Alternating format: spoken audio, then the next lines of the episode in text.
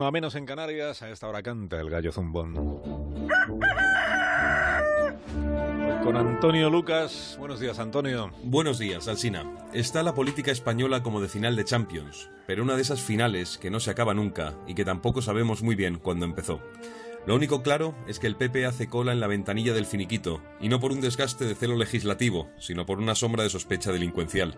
Mariano Rajoy está más que amortizado, desautorizado muchos acamantecas en la última década orbitando alrededor de su partido, o directamente jugándose el dinero público a los chinos por dentro de Génova 13.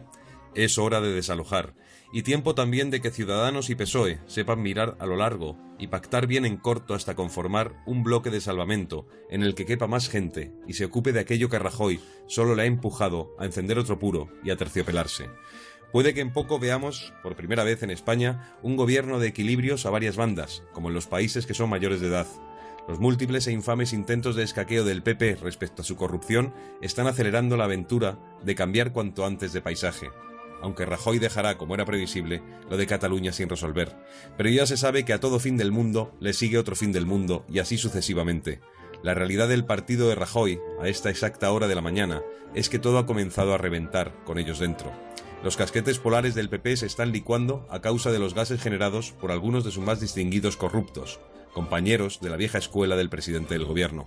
Lo que ahora vemos del iceberg solo es la parte de arriba. En la de abajo está el camión de la mudanza, buscando en el GPS la ruta más directa a la Moncloa. Como escribió el poeta Carlos Edmundo de Ori, ahí va otro más que intentó escribir la historia de la lluvia. Hasta la próxima. Hasta luego, Antonio, que tengas buen día. Active Don Simón Soja 49